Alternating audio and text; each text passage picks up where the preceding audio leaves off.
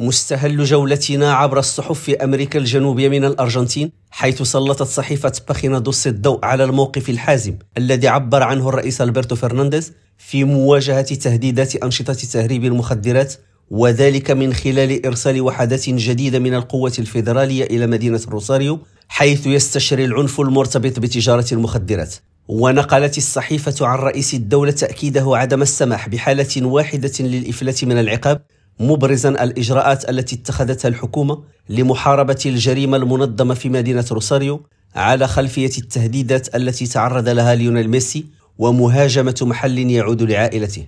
وإلى البرازيل حيث ذكرت يومية جيئونو أن الحكومة البرازيلية أعربت في اجتماع لمجلس حقوق الإنسان التابع للأمم المتحدة في جنيف عن استعدادها لاستقبال مواطني نيكاراغوا الذين سحبت العدالة في بلادهم جنسيتهم.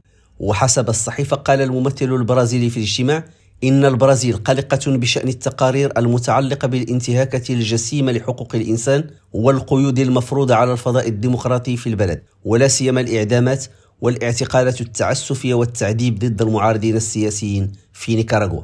وسجلت الصحيفة أن هذا الإعلان يمثل تحولا في موقف البرازيل مشيرة إلى أن البلاد لم تنخرط الأسبوع الماضي في إعلان وقعته 55 دولة ينتقد بشدة نظام الرئيس دانيال أورتيغا مما أثار موجة من الغضب. وإلى البيرو حيث ذكرت صحيفة لا ريبوبليكا أن رئيس المحكمة الانتخابية الوطنية خورخي سالاس أرينا استهدف بتهديدات بالقتل. وأضافت أن المحكمة الانتخابية كانت قد تقدمت بشكوى إلى النائب العام للتحقيق في مصدر هذه التهديدات والتي تأتي في سياق توتر سياسي قوي في البلاد.